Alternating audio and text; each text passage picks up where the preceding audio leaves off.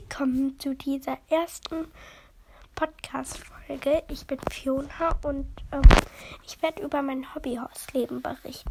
Also, ich habe ein professionelles Hobbyhorse Ape und die anderen habe ich, wo ich klein war, selbst gemacht. Deshalb sehen die nicht so professionell aus, aber ich liebe die trotzdem. Am meisten reite ich aber wirklich mit April.